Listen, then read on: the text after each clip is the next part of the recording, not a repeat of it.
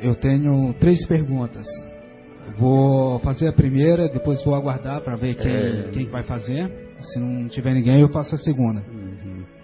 A primeira pergunta é: é um corpo obsediado que se torna condomínio de espírito, de um sair e o outro entrar. Nesse caso, como fica o espírito do médium? Em que estágio fica o espírito? E quais são as, as, os efeitos colaterais? Bem, no caso do condomínio espiritual do Hermínio de Miranda, ele fala desses 17, né? os 17 não queriam prejudicar a ponto de enfermar ou matar a jovem. Né?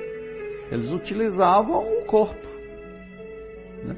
E durante o dia agiam como pessoas normais. E quando a jovem voltava, né? encontrava o corpo é, saudável, porque eles entendiam que o corpo precisava se alimentar, dormir. É, não eram é, inimigos dela era um fenômeno que talvez até eles fossem amigos. Né? O, ele chamar de condomínio, o estranho era que é uma quantidade grande, era uma legião. Mas não era um fenômeno totalmente desarmônico. Tanto que a jovem sobreviveu né, sem, sem grandes problemas. O problema é que ela tinha personalidades múltiplas. Para os psicólogos, era um problema de, de múltipla personalidade, porque um dia era de um jeito, outro dia era de outro, dia, porque eram pessoas diferentes, né? tinham preferências diferentes. Mas para quem não acredita em espírito, aquilo é um fenômeno de múltipla personalidade. Né? Ok, obrigado.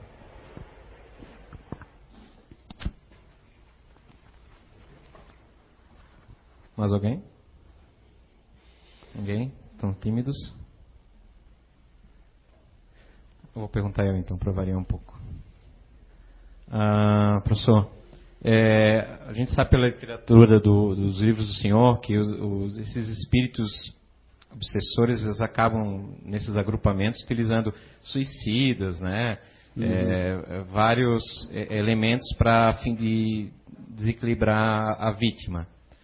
E a gente já leu em algumas literaturas a questão de uso de ovoides, né? Se eu podia dissertar um pouquinho, afinal, o que, que é bem o ovoide, como é que pode, como é que chega nesse, nesse estágio, é, é e se de fato realmente se utiliza tais subterfúgios para essas situações? É, o, o ovoide é um espírito que ficou muito preso a uma ideia fixa só uma ideia, que o nosso cérebro, ele, ele é feito para você pensar milhares de coisas. Se você se fixa em uma ideia, os seus neurônios cerebrais, eles vão ferrando. Então, o que acontece com o perispírito daquele espírito? Ele vai perdendo a forma humana. Porque o perispírito, ele é modelável pela nossa mente. Se a mente está à deriva, com o tempo aquele perispírito vai perdendo a forma, vai ficando arredondado. Né? Por isso que chama de, de ovoide, como um ovo, uma aparência de um ovo, do tamanho do crânio de uma criança. Né?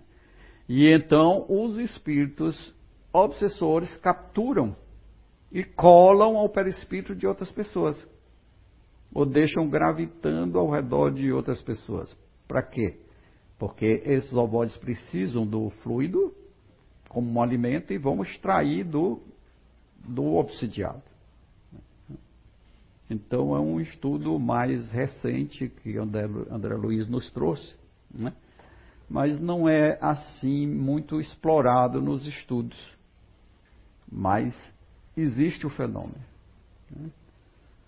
E cada um deve se resguardar através da vigilância e da oração, que é um conselho de Jesus, e é a melhor maneira de você evitar obsessão. Né? Como eu disse, Jesus veio trazer a constituição dos mundos felizes. o, o, o Evangelho é uma constituição dos mundos felizes. Nos mundos felizes, onde os espíritos já superaram tudo isso, né, a lei que vigora lá é essa, é a do amor. Né? Essa é a lei definitiva. E Jesus veio desses mundos felizes e disse: Olha, vocês querem aqui na terra, querem que a terra seja um mundo feliz? Pois façam isso que está escrito aqui. Então veio nos ensinar a sofrer menos, como eu disse. Mas é porque nós somos da bagunça, a gente gosta de brigar, a gente né, é muito resistente à reforma moral, que o Espiritismo joga toda a força dele na reforma moral.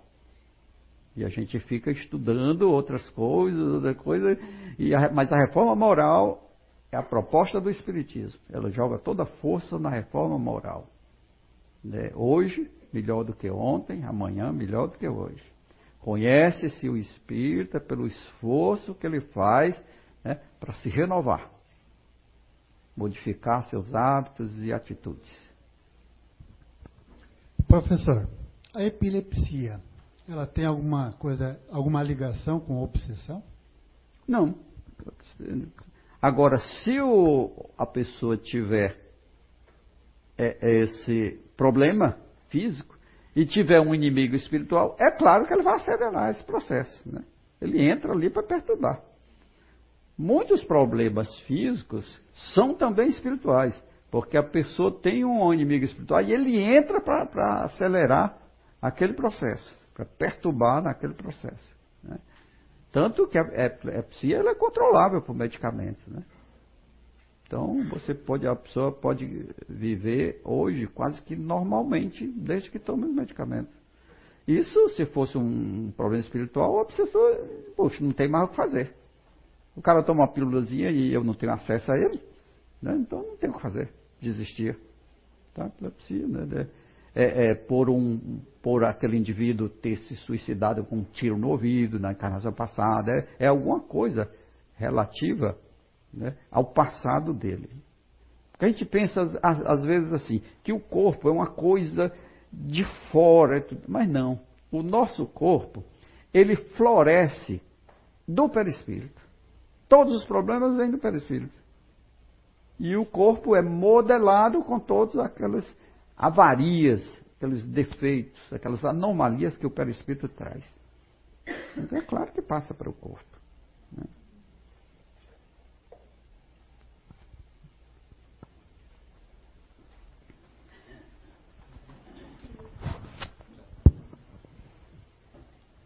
Olá, professor. Grande palestra. Existem quatro tipos de obsessores. Né? Tem encarnado para encarnado, desencarnado para encarnado, desencarnado para desencarnado e encarnado para desencarnado. Todos precisam de ajuda. É, todos eles podem ser ajudados da mesma forma e qual que é o mais difícil de ser ajudado? Olha, eu diria que existe até mais de quatro. Quatro tipos. Porque um vizinho que não bota óleo no armador e fica reco, reco, é, é um obsessor né, na tua vida. Né? Então, é, todos eles, para, para, todos eles só existe o medicamento né, aconselhado por Jesus. É o amor. Não existe medicamento, não existe eh, farmacológico, não existe nada que substitua o amor. Só quando o, o obsidiado estiver convencido, né, é, e vice-versa, que o obsessor tem boa vontade em vê-lo feliz, né, não, não, tem nada de mal contra ele, tudo, né, ele com o tempo ele cede. Muitos obsessores se tornam amigos dos obsidiados, porque o obsidiado age tão lealmente, ora por ele, nunca revida, que ele desiste e ainda fica amigo, e ficam amigos. Né? Então, é, é, por isso mesmo, é a tolerância, é, é o amor, é a boa vontade. Né? Se você responde fogo com fogo, né? não dá, não, não, não tem como haver paz. Né? Você não apaga um incêndio colocando material combustível. Você vai aumentar. Né? Ah, um incêndio é gasolina. Aumenta. Né? Então, seja qual for o tipo de obsessão, só existe esse medicamento. É o amor. É, você, aquele que ama, tem vantagens inúmeras né, relacionadas com aquele que odeia. O amor é tão importante que ele é mais importante do que o conhecimento. Porque amai-vos e instruí-vos são as duas asas, né, o amor e a instrução, as duas asas que elevam o espírito para Deus. Mas quem ama vai sempre à frente do que aquele que sabe. Né? Porque o amor é a virtude por excelência. Sem ele você não entra em nenhum mundo superior. É a senha dos mundos superiores. Obrigada. Nada. Professor, eu queria fazer uma pergunta. Ah, da mãe de novo? Isso, não. eu queria perguntar, assim, ó. Teve um caso com meu filho, até vou contar. É porque é, ele bebeu muito e de repente ele foi e me deu um empurrão. E eu disse, Jonathan, estás empurrando eu? Aí ele disse, eu não sou o Jonathan. Eu disse, quem és tu, seu encardido? Sai daqui. Aí ele disse, eu quero cachaça. Eu disse, eu vou chamar a polícia. Aí eu disse, Jonathan, Jonathan, batia assim nele. Jonathan, não faz assim. Eu não sou Jonathan, sou o outro. Eu disse, o que tu queres aqui?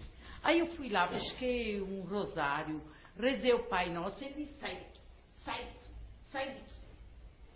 Eu, olha, eu tive que chamar uma pessoa para fazer muita oração. E ele dizia: pode chamar quem quer, porque eu fico aqui. E eu fico. E eu pergunto para o senhor: o que, que eu devo fazer? Não aconteceu mais, entende? Porque eu fico só de olho para ele não beber. Eu digo: não bebe, não bebe, porque tu já tens uma porta aberta. Então, é, porque eu já tenho medo que isso acontece de novo. Uhum. Porque na verdade, meu marido já bebe, já fuma. E o meu filho é a mesma coisa. Então eu, eu venho aqui para buscar paz e, e assim, para lidar com os dois, né? Então, é, é difícil, eu pergunto o que eu vou fazer. Então eu, eu fico assim, a noite toda fico rezando. E, e pelo, pelo mais pelo meu filho, entende? Que eu fico assim fazendo oração com as mãos. Eu venho lá no meu quarto. E daí eu vou indo até no quarto dele. Quando eu chego perto, ele diz assim: Mãe, mãe, tu estás aí, mãe? Eu estou sentindo que estás aí. Eu digo: Não, estás me chamando. Eu tô, eu tô aqui no meu quarto. Eu digo para ele: Mas mentira, eu estou lá perto. Fazendo oração e, e pedindo a Deus para ajudar para sair. Eu pergunto: O que eu devo fazer? Bem, o Evangelho no lar, já que tudo está acontecendo dentro de casa. Nós conversamos ontem sobre o Evangelho no lar, que ele é que blinda a casa, provoca uma blindagem na casa.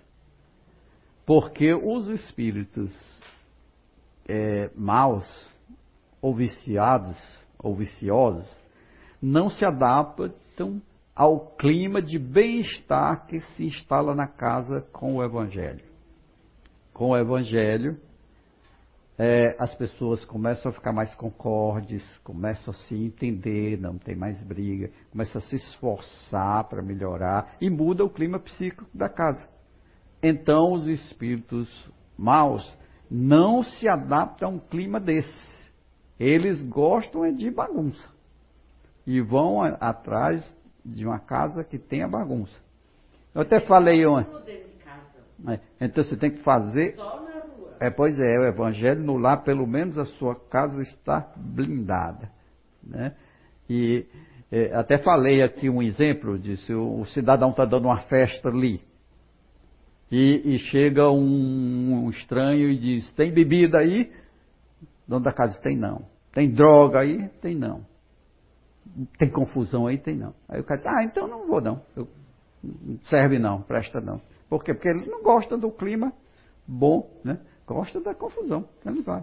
É, é isso que acontece com o evangelho no lar. Né? Proteja sua casa com o evangelho no lar. E reze pelo marido que ele está solto. Né? Se reze só pelo filho, marido merece também.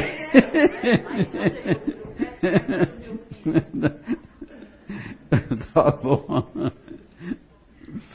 Aqui. Olá.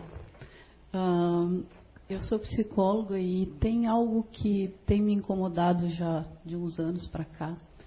É o aumento de número de crianças e adultos tomando drogas psiquiátricas para resolver seus problemas. Eu fico com a impressão que a psiquiatria hoje tem um, uma organização criminosa que quer fazer as pessoas acreditarem que ninguém dá conta de resolver nada sozinho e tudo tem que ser resolvido à base uhum. de muita droga psiquiátrica.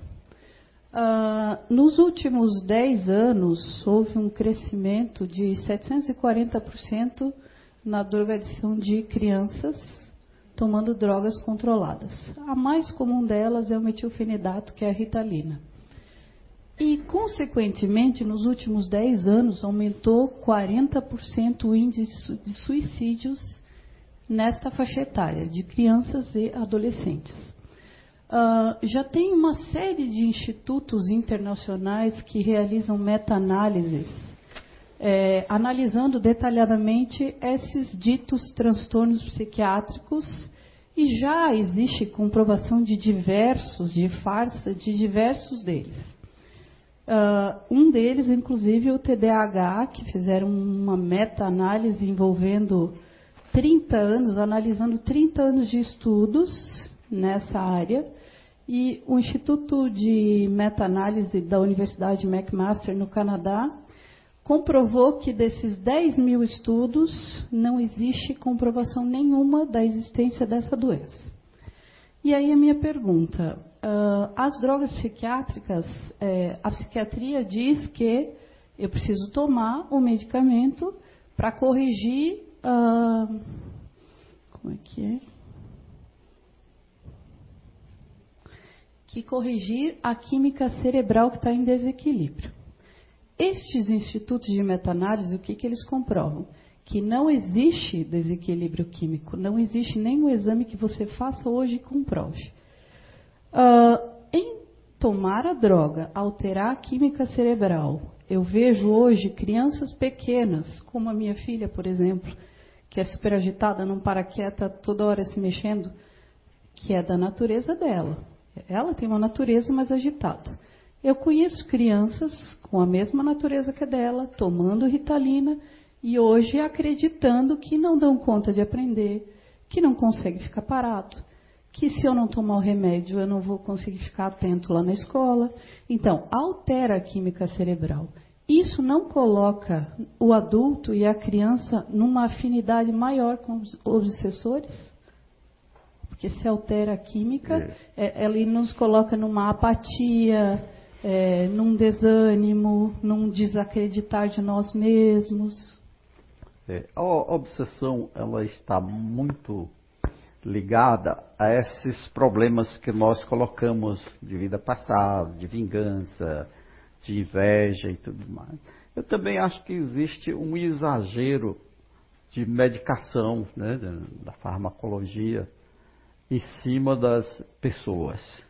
Nós estudamos a transição planetária dois anos com um grupo de estudos e veio e um dos últimos módulos foi que os espíritos, o comandante Miramês, né, que nós chamamos, nos chamamos de comandante, e ele trouxe professores para nos orientar. Então, esses professores trouxeram pessoas que não vão mais ficar na Terra.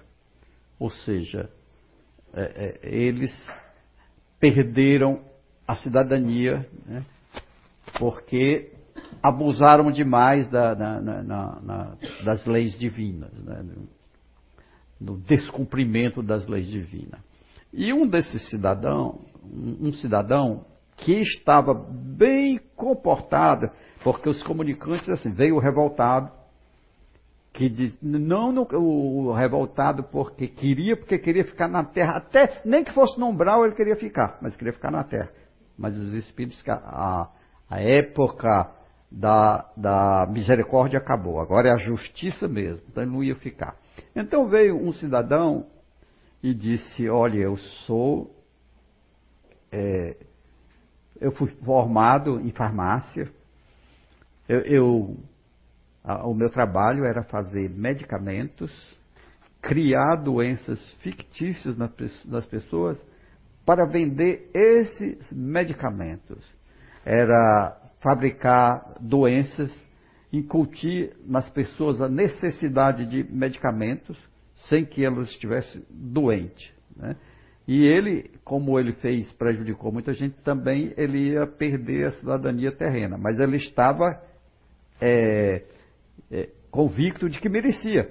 Ele dizia: Eu vou, eu sempre trabalhei na ciência, vou para um mundo que não tem tecnologia, não tem ciência, começar da, das cavernas. Né, o problema dele. Mas ele estava tranquilo, ele admitia.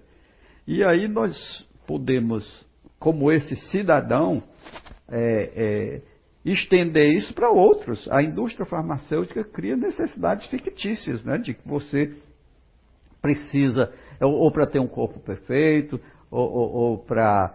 Né, ou, por outras necessidades que você pode suprir perfeitamente na alimentação, com exercícios físicos, uma necessidade de você ingerir medicamentos. Né? Acredito que fragiliza. E se na, na fragilidade, como na, nós vimos, existe um espírito interessado em prejudicar, né?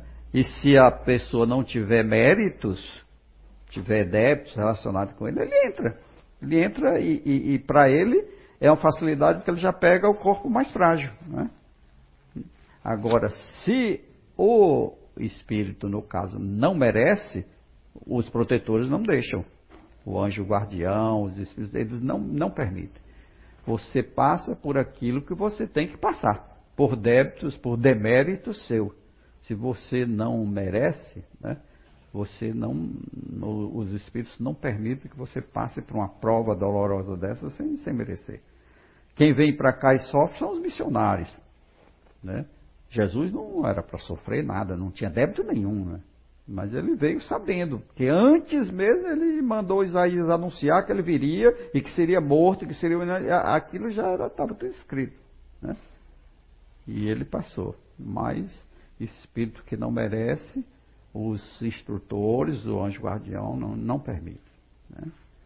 Daí a gente deve ter essa noção de que a gente passa por aquilo que tem que passar mesmo. Né? Não tem que acusar a Deus, de, de, porque nós estamos num mundo de provas e expiações onde o mal predomina. O mal não domina, ele predomina. Existe mais mal do que bem. Mas isso é uma situação temporária, né? que os espíritos estão acelerando para esse mundo de regeneração chegar o mais rápido possível aqui entre nós.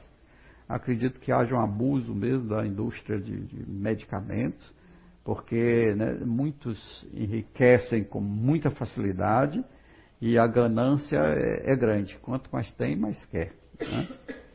Cabe aos pais que são esclarecidos né, evitar, monitorar, né, e fazer o possível né, para uma alimentação saudável, né, um, é, exercícios físicos, entender que existem crianças hiperativas, que são mesmo elétricas, e aquilo é normal no temperamento da criança. Né? Outras são mais ali apáticas, mas também é o temperamento. Né? Acho que é por aí.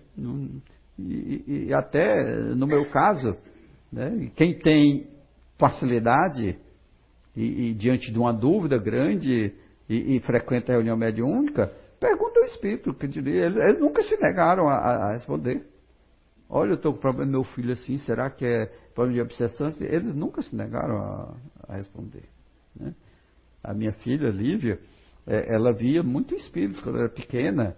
É, ela via um palhaço que fazia careta para ela, então, é, era um sofrimento para ela é, chegou ao ponto de nós temos que mudar de casa porque ela não entrava mais na casa. Ela se agarrava no portão e não tinha quem fizesse. Né? Então, eu, como eu dirigi a reunião mediúnica já, e os espíritos disseram, não, é. Ela vê realmente, vê esse palhaço que fica mas é por causa da mediunidade dela. Né? Tudo está ligado né? e ao problema kármico dela. Então, a gente tem sempre que procurar uma saída, ou pelo lado da medicina acadêmica, ou pelo lado da, da espiritual, ou, ou, pesquisando, estudando, mas sempre de olho nos filhos. Professor, aqui, aqui professor. Uhum. Uh, recentemente agora eu tenho uma sobrinha que ela vem passando já há mais de pelo que eu conheço da história, para mais de 10 anos com uma situação de transtorno. Né? Uh, eu até no começo cheguei a duvidar uh, que seria alguma coisa referente a algum obsessor, alguma coisa nesse sentido. Só que ela me faz crer uma má educação, certo? que a gente tem que ver é, essa situação, se foi bem educada ou não. Né? Às vezes pode ser uma criança mimada, uma criança que teve tudo e hoje está é, desafiando, vamos supor assim, né? E eu pergunto para o professor assim, uh, e quando, o senhor falou antes também, né? É, sobre o evangelho na casa e blinda é, eu entendo, tanto que a gente faz na nossa casa, tudo tal, mas é muito difícil é, passar essa, esses conhecimentos para pais que já estão cansados. E quando a psicóloga ali falou referente a é, essas drogas que estão sendo colocadas, eu vejo hoje que ela, ela, ela tem essa situação de estar tá dependendo do, do, das drogas, né? não é nem remédio, são drogas. Mas a gente vê, é, é, eu pelo menos vejo, desculpa a minha franqueza, uma certa falsidade, e eu não estou conseguindo entender se isso é uma falsidade ou não. Eu estou sendo muito, muito é, é, sincero no meu pensamento, porque ao mesmo tempo que uma pessoa está pedindo é, que quer ser ajudada, mas não se deixa ajudar. E ao mesmo tempo que a gente traz ela para um, um, seio é, mais amado, simplesmente começa a espernear, espernear, espernear, achando que é dona do seu pensamento. E no dia seguinte, aí no caso, até explicando um pouquinho mais, é, essa semana que se passou, Inclusive na casa do meu irmão deu polícia, deu ambulância, deu um monte de coisa. É, se estapearam até não querer mais aquela situação toda. E quando meu irmão viu dois policiais dentro da casa dele, bom, agora vão levar minha filha à força e coisa e tal, vão botar na, na, na, na camisa de força. E simplesmente, claro, a, a bondade divina sempre está junto com a gente o policial, ó, oh, senhor, agora pode deixar. A gente vai assumir, coisa e tal. E o meu irmão, indignado na, na situação, pegou e falou para ela que, para eles, não, pode levar, não, não, não aceito mais, não quero, não, né? E esse era o pensamento dele na hora que foi chamado, polícia, ambulância, coisa e tal. E simplesmente os guardas ali pegaram, viram essa situação toda e simplesmente, o senhor tem Bíblia aí, vamos orar, vamos fazer tal. Inclusive o guarda era evangélico e tal. Até aí tudo bem. Aí, só que uh, a gente sabe como é que a providência divina age com, com esses casos. Tudo bem. Mas eu pergunto no sentido assim. É, é, ela, naquele, naquele momento, estava estragando tudo, estava quebrando tudo, coisa e tal. E de repente chega a força policial ali, ficou quietinha, ficou, sabe, aquela pessoa pianinha e coisa tal, tal. Beleza. Até aí, então, é a minha desconfiança em cima da pessoa. Tá. Agora, a, a pergunta é, e quando os pais cansam? Como é que a gente pode ensinar algo que eles nunca conheceram? Por exemplo, o evangelho é, na casa é legal. Mas para nós que fizemos hoje, às vezes é complicado o que eles é, colocam para a gente e a gente não sabe explicar. Então, professor, é mais ou menos isso. É, pais cansados, pais que estão desistindo, que a filha está só no remédio, só na droga, é, comprimidos, né? Não seria drogas que a gente conhece por aí. Assim, é uma, uma família cansada. O que, que, se faz, professor, numa situação dessa? Não sei nem se cabe aqui é, se colocar de uma posição dessa, né? Uhum. Olha, eu já li muitos romances espíritas, principalmente do Filomeno de Miranda, em que crianças, e Dr. Bezerra de Menezes, em que crianças são obsidiadas. Esse último livro, o penúltimo livro do, do Filomeno Miranda, ele vai num colégio com, com outro amigo e vê na sala de aula e ele começa a observar o comportamento dos alunos e das alunas. E vê que em quase a metade delas existem espíritos influenciando aquele mau comportamento, espíritos que querem que a criança não aprenda, que brigue, que se dê mal. Né? E ele diz que criança tem obsessão, sim, e muito. No romance do Dr. Bezerra de Menezes, ele conta a história do Leonel. O, o, o filho dele quebrava os bibelôs da mãe entrava debaixo da cama, virava, quebrava. Ele saía de madrugada de casa com medo de matar o filho de pancada. Criança. Né? E o romance Árdua Ascensão do Victor Hugo, ele conta a reencarnação de um indivíduo que na Revolução Francesa havia sido um personagem importante e mandou para a guilhotina alguns e esses espíritos que morreram na guilhotina estavam perseguindo no mundo espiritual. Quando ele reencarnou, na barriga da mãe, ele já era furado por chussos de bambu. E quando nasce, a mãe tem psicose puerperal e quer matar a criança, mas tudo influência do obsessor. E a mãe corre louca para não matar a criança. Então, disso a gente entende que criança pode sofrer obsessão. Não tem essa história de anjinho, porque criança, novo é o corpo ali, o espírito ali é velho. E muitas vezes devedor, com dívidas.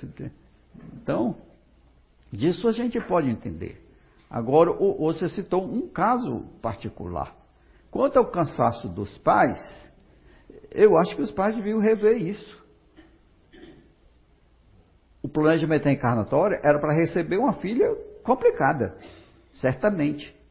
Aquela filha não veio ali por acaso. Certamente existem ligações dela com os pais. E é um problema a ser resolvido naquela encarnação. Eles, os gestores, têm que administrar. Se eles, os responsáveis, se dizem cansados e entregam os pontos, o, que vai ser do, do, do, lar? O que vai ser da, da, da, da filha? Então tem que insistir até o limite das forças. Não se abandona filho, não se abandona amigo, não se abandona quem depende da, das nossas forças. Pode até abandonar, mas depois vai ter que refazer todo o caminho em condições mais pesadas ainda. Né? Então é manter, respirar, manter a calma e conversar e conversar muito psicólogo, a opinião do psicólogo, né? É, é medicina acadêmica, centro espírita, evangelho, tem que atacar por todas as frentes. Agora, peça ajuda ao centro espírita para saber se existe influência espiritual ali ou se é um problema de perturbação daquele espírito, só dele. Né? Porque se souber isso, já é uma grande coisa. Não existe obsessão, o problema é, é mental, é um espírito perturbado, tem uma grande carga de perturbação. Então já fica, os pais já ficam mais tranquilos né, para administrar. E se existe processo obsessivo, vamos trabalhar na desobsessão. Né? Nós vivemos em um mundo onde a dificuldade é a tônica. A dificuldade, né, o empecilho, ele é próprio desse mundo. E nós estamos aqui porque não merecemos um melhor. A reencarnação está muito difícil. E se estamos aqui, vamos fazer o melhor que podemos fazer para não termos que voltar e repetir em condições mais desfavoráveis ainda. Né? Então, aconselho que ele veja lá a pergunta do, do livro dos Espíritos, qual é o limite do trabalho? O limite do trabalho é o limite das forças. Tem força, trabalha.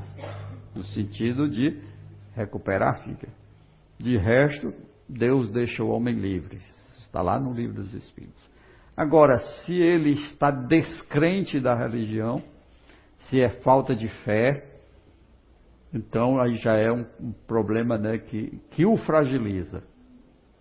Porque se você tem esperança na vida, você tem fé, tem esperança na vida, você confia nos espíritos, confia em Deus, confia em alguma coisa, você tem uma âncora onde se agarrar. Mas se você não acredita em nada, o problema duplica em peso. Pesa muito mais. Né?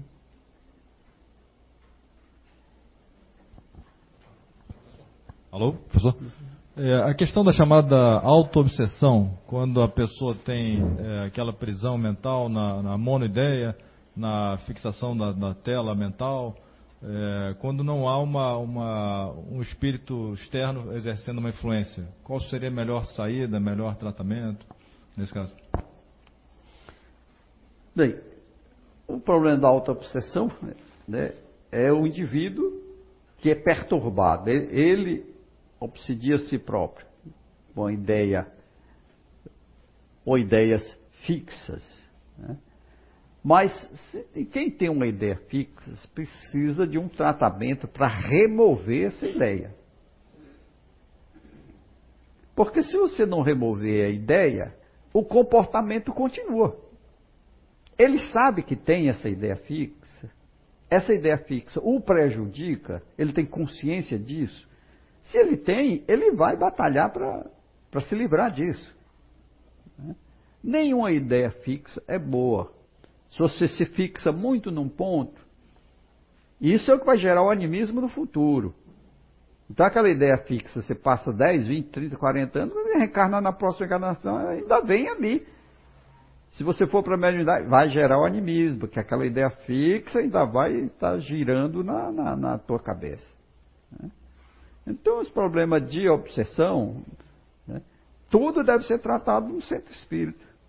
No caso aí, né, um psicólogo, conversa com um psicólogo, para ver o, o, Alguns fazem a regressão de memória para ver a origem, onde está o trauma, porque na regressão de memória ele revive aquilo. E entendendo a situação, ele pode é, é, é, atuar no sentido de, de, desfazer o nó, aí, o trauma. Né? Mas é, nós não usamos muito essa, essa terminologia de auto-obsessão, não. É uma ideia, é uma perturbação né? que precisa ser removido. É, na, é tanto que no, no, quadro das obsessões, nenhum pesquisador coloca. É, não colocamos no quadro aqui, não, não tinha Autoobsessão. Né? É uma perturbação que o indivíduo sente, uma vexação que precisa ser tratada ou de forma acadêmica, né? ou com a ajuda dos amigos espirituais. Os espíritos sabem muito bem como retirar isso, ideia fixa. Eu vejo o, o muito, vi muitas vezes o hindu, ele chega, chega um espírito que utiliza anos e anos o conhecimento para o mal. Então ele vem na reunião o hindu entra na mente dele, uma mente domina a outra, e deleta lá todos os conhecimentos dele, ele sai sem referencial nenhum. Ele sai de. O que, é que eu estou fazendo aqui? Quem é o senhor? Que dia é hoje? Tira até todas as ideias, quanto mais uma, uma ideia fixa. Né? Os espíritos sabem como fazer isso. Né? desde que haja merecimento, mérito. Porque existe doença que, que a pessoa vem para curtir a vida toda mesmo. É um débito dele. E até um freio, porque se tirar ele vai fazer bagunça maior. Né? Então existem realmente problemas que a pessoa curte a vida toda. Né? E, e, e, vem como um freio para ele mesmo. Vem é, no planejamento encarnatório, ele tem que ter essa limitação, porque se ele não tiver essa limitação, ele vai fazer pior. Não é aquele problema do indivíduo, Chico Xavier falava, que ele, ele veio né, sem, o, sem o, os braços, veio todo cheio de defeitos. E, e ainda ia perder as pernas. E foi no Chico Xavier, e meu filho já nasceu, nasceu sem braço, defeito. É isso mesmo, minha. Dez, dez reencarnações se suicidando. E já está pensando e ir para o rio se afogar. Por isso que vão, vão a doença é para cortar as pernas dele mesmo, porque senão ele vai se suicidar lá no rio. Né? Então, os espíritos fazem de uma maneira e que tem para bloquear aquele desejo, fizeram né, com ele, desejo que ele tinha de, de se matar, de se destruir. Mesmo todas as limitações, ele ainda ia querer se arrastar até o rio para se afogar com as perninhas tortas. Então, veio uma doença nas pernas para poder amputar. Então, ele não ia poder mais se matar. Então, a, a, a vida tem os seus, que nós chamamos de né, seus mistérios, que devem ser muito bem analisados, que em última instância, tudo é a misericórdia divina nós deveríamos sofrer muito mais do que sofremos. Não sofremos por causa da misericórdia divina, que é né, infinita. Então, sempre é cobrado menos das nossas falhas do que o que nós deveríamos pagar, por causa dessa misericórdia divina. Professor, aqui atrás. Uhum. No caso dos espíritos que são impedidos de nascer, né, por meio do aborto, todos eles acabam se tornando obsessores das mães ou das pessoas envolvidas ali no processo, não, médicos? Não, e... de maneira alguma. Já, já é, conversamos com alguns que eles ficam é, orando pelas mães, porque sabem que elas vão passar por problemas sérios. Né? Depende da evolução do espírito que viria a nascer. Né? muitos que passam por esse processo é porque deveriam né, passar por aborto mesmo. São suicidas. Né? E, e, suicidas que se jogam de alto dos edifícios, debaixo de trem. Eles precisam, eles nascem, vivem uma semana, ou vivem um dia, ou já nasce morto. Ou então nem. Só para passar um tempo no útero materno, para funcionar como um laboratório, para já ir consertando o, o, o perispírito para tomar forma humana de novo. Mas dependendo da evolução do espírito, ele fica até orando pela mãe. Mesmo nos casos assim do aborto forçado, em que tudo o, aborto provocado, todo. aborto provocado. Depende tudo da evolução do espírito. Se ele é um espírito bondoso, né? foi isso que Jesus disse: perdoar 70 vezes, sete vezes. No caso aí é uma vez. Né? Se a mãe abortar de novo, são duas de novo três, e são perdoar 70 vezes sete vezes, quer dizer sempre, né? Nada.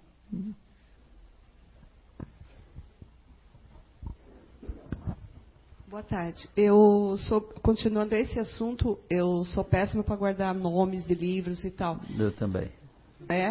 Uhum. Então, mas é assim, eu li é, uma parte que dizia, um capítulo todo que falava justamente sobre abortos, é, vi, é, crianças, né? Espíritos vingativos, é, capazes de atormentarem sim, é, mas é aquilo que você acabou de dizer, depende do espírito. É. Mas é, mesmo espíritos lá que se suicidaram em, na, né, em vidas passadas e tal, é, eles podem também é, virem aqueles todo, totalmente revoltados, enfim, e ainda serem abortados. que perderam a chance que teriam talvez naquela de voltarem naquela gravidez ali. É, o bem e o mal sempre juntos, né? Mas enfim, esses então, esses relatos que eu li e tal, também são verídicos. São. Às vezes vem um filho que não tem nada a ver com o casal. Né? Você lê o livro Memórias de um Suicida, é, tem um casal no, no Nordeste? Vai ter o primeiro filho. Mas como o tema do livro é suicida, os espíritos lá, entre os suicidas, tem um que se jogou debaixo do trem e o perispírito dele está todo retalhado. Eles chamam lá de os retalhados. Ele, ele, ele iria reencarnar e ter uma série de limitações físicas. Mas qual casal que queria ou quer receber um espírito desse? Né? Aí os espíritos procuraram, entre os casais no, no Brasil, um que tivesse uma dívida kármica, que deveria ter um filho com aquele tipo de limitação. Durante o sono, os espíritos desdobram esse casal e vão conversar com ele. E mostram o suicida, as condições. Vocês vão receber como filho. E a mulher ainda diz: Não, mas é, nós casamos agora, é nosso primeiro filho. Mas é o que vocês merecem. Então aquele espírito não tinha nada a ver com aquele casal, a não ser né, o karma. Que aquele casal estava é, é, merecendo né, um filho que portasse aquele número de mutilações, de deficiências, e deveria passar a vida toda cuidando dele, né, até que ele morresse, que ia, ele ia viver pouco. Né. Então, muitas vezes, os filhos não têm nada a ver conosco, não são amigos ou inimigos, não. São pessoas que se encaixam no, no, no nosso karma. E de outras vezes, são nossos amigos gostam de nascer juntos, de ficar juntos, né, por afinidade. E de outras vezes são inimigos mesmo do passado. Dá, por isso que dá trabalho. Por isso que discorda, por isso que é rebelde, por isso que não. não né? Porque ele sente aquela coisa, de, aquele antagonismo, não gosta, não, não sabe o que é, mas não gosta. Né? Gosta de ser do contra. Né? Então, são as histórias de, de vida né, em que nós, é, é como um bordado que nós temos que tecer.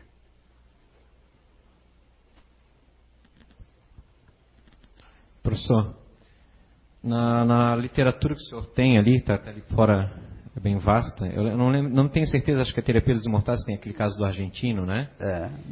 Que tem vários é, é vítimas dele de outrora. Uhum. E também tem aquele caso da moça lá na, na área sexual, acho que é obsessão, uhum. né? E é. sexual, né? E assim a gente vê que, é, apesar da nova é, reencarnação, eles acabam sendo de, de alguma forma encontrados por esses, é, é, essas vítimas passadas que agora são carrascos, né? Uhum. Alguns são encontrados já desde tenra idade, como bebês, outros com idade um pouco mais avançada. Ou seja, é, é, é, varia esse momento desse, dessa, deles encontrar. Se eu pudesse falar um pouquinho sobre isso, como, como é que funciona isso? É, é como é que eles localizam e por que é, alguns não são localizados, né? Porque não é todos que são encontrados. Uhum. É, muito relacionado com o planejamento pré-reencarnatório, né? Que no planejamento reencarnatório eles eh, imaginam e determinam um tempo de vida, 60, 70, 80 anos, aquilo já vem no planejamento reencarnatório. Tanto que no, você vê no Memórias do Suicida, quando tem o corpo do suicida lá, tem um cartão. Quantidade de fluido vital, que a quantidade de fluido vital é equivalente ao número de anos que ele ia viver, 70, 80, né? E ali, há, muitas enfermidades, elas são, são determinadas para ser aos 30 anos, aos 40. É o caso do Segismundo. O Segismundo, no livro de Luiz, A Reencarnação do Segismundo, ele assassinou uma pessoa? E no plano espiritual tem toda aquela coisa dele se aproximar dessa pessoa. Quando ele se aproximava da pessoa que ele matou, a pessoa tinha um medo horrível e voltava para o corpo, um pesadelo, me eu sonhei sendo assassinado, até que a pessoa vai aceitando a aproximação dele. Ele teria que ser filho. Né? E no dia mesmo de, de fazer o planejamento, a doença cardíaca dele ia aparecer lá para os 30 anos. Né? Que ele tinha matado o outro, atingido o outro no coração. Então ele ia reencarnar com um problema cardíaco, mas ia nascer saudável. Lá para os 30 anos aqui ia aparecer a problemática cardíaca. Então, os espíritos planejam tudo, né? o encontro com tal pessoa, né? que vai ser sua esposa, que às vezes os casamentos são provacionais. Casamento por afinidade, almas gêmeas, é difícil, né? Os casamentos são mais é, provacionais, né? Na alma gêmea, não tem mais alma que geme do que alma gêmea, né? né? Então, tudo é programado, aos, 30, aos 20 anos, aos 19, você encontra aquela pessoa, né? Aí fica aquela coisa é, é apaixonado.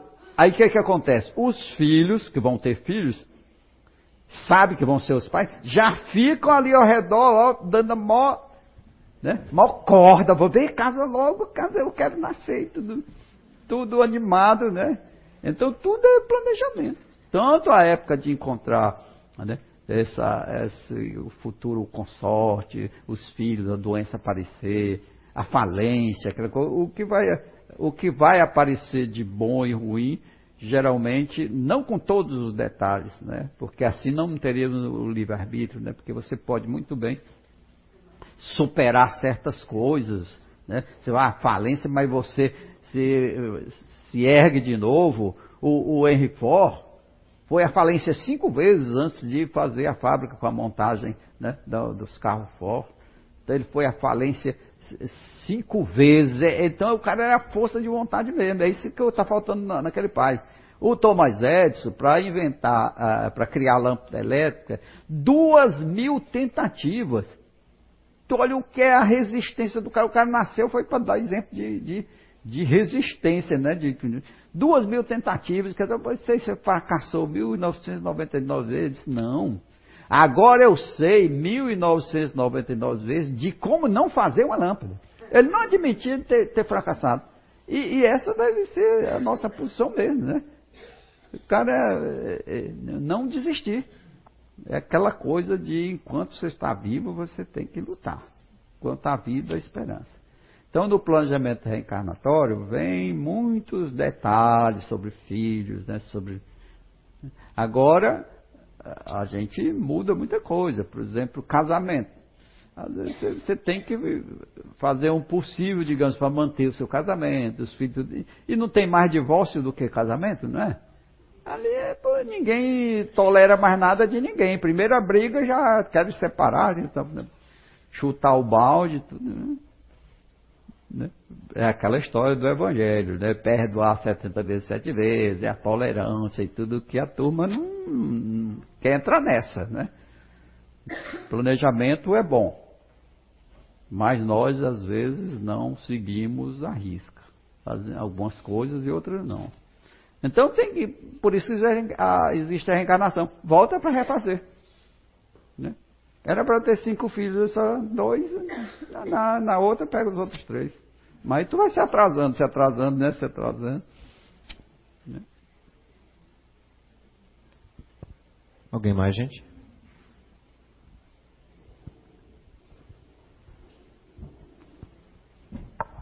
Professor, o senhor comentou sobre, pra, pediu para a gente não confundir obsessor com é, toque e transtorno bipolar. Ah, só pois bem, Desde o ano passado, não sei se o senhor teve oportunidade já de ler o livro do Zé, do Sei a Cura, que tanto é que eu fiz o curso também, Eu não sofro mais por causa disso, porque a minha filha brincava às vezes porque eu tenho humor assim muito que oscila bastante, né?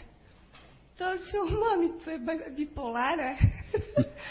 é? Aí com o estudo que eu fiz e a leitura do livro do Zé, eu sou futurista. Tem os grupos lá, são uhum. três grupos e cada grupo é de três tipos, né? Então eu já disse para o Zé, Zé, seria tão assim uma felicidade tão imensa que todo mundo pudesse descobrir isso, como ela comentou ali que a, a filha dela é uhum. é super ativa. Tem pais que entopem com remédios químicos, uhum. pensando que a criança é doida ou isso aquilo, Não. sabe? E na verdade ela é super hiperativa. Ah. Ela faz parte de um daqueles aqueles grupos. Eu queria que o senhor. É, é, não foi o que disse o Roberto Carlos. O Roberto Carlos, ele tinha, ele pensava que era mania. Sim. Mas depois ele foi advertido que não era, e ele viu. Ele... Então ele fez um tratamento e hoje ele melhorou muito, né? Hoje ele não tem mais essas coisas de entrar na porta e só sair. Porque ele né, conheceu né, que ele tinha essa problemática, não era aquela coisa da, da, das manias, da, era um problema da doença mesmo. E o toque, ele é uma das características de um desses tipos de, de, de grupo de inteligência. Pois é. E ele hoje, é, hoje ele já está livre. Né? O conhecimento, o conhecimento liberta, né? Conhecereis a verdade, ela vos libertará. Então você se estudando e vendo que tem esses problemas, você se policia. Né? Policia no sentido de não fazer. Quando for fazer, oh, não, isso aqui não eu posso, a minha vida, não, eu não preciso disso, né? Vou, só está me dando problema.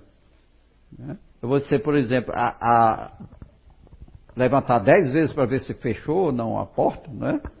Se você se conscientiza de que tem esse problema, você vai estudar a maneira de, de, né, de se livrar do problema. Aí vem a inteligência, né? Você vai bolar a sua mania. É, não, não, não. Tem não. Professor, só um pouquinho. Uhum. É, um Peugeot 207 MIW 6489 e uma Sandero ARR 9569 estão ali no local onde tem uma pessoa usa o trailer ali que faz as vendas do cachorro quente. Se é daqui, por gentileza, a gente pede para dar um, uma olhadinha ali ah, que ele quer colocar o trailer. É um Peugeot 207 e uma Sandero. Obrigado. Professor. A gente está encerrando. Gostaria de fazer alguma colocação final? Bem, eu gostaria só de agradecer a todos pelo convite é, feito a esse matuto lá do Ceará e deixar aqui a minha ameaça de que posso voltar se ficar se, se for convidado novamente. Desejar a todos muito sucesso na vida, que os obsessores nunca encontrem vocês e que somente os bons espíritos né, possam ser a companhia de cada um. Muito obrigado por tudo. Aham.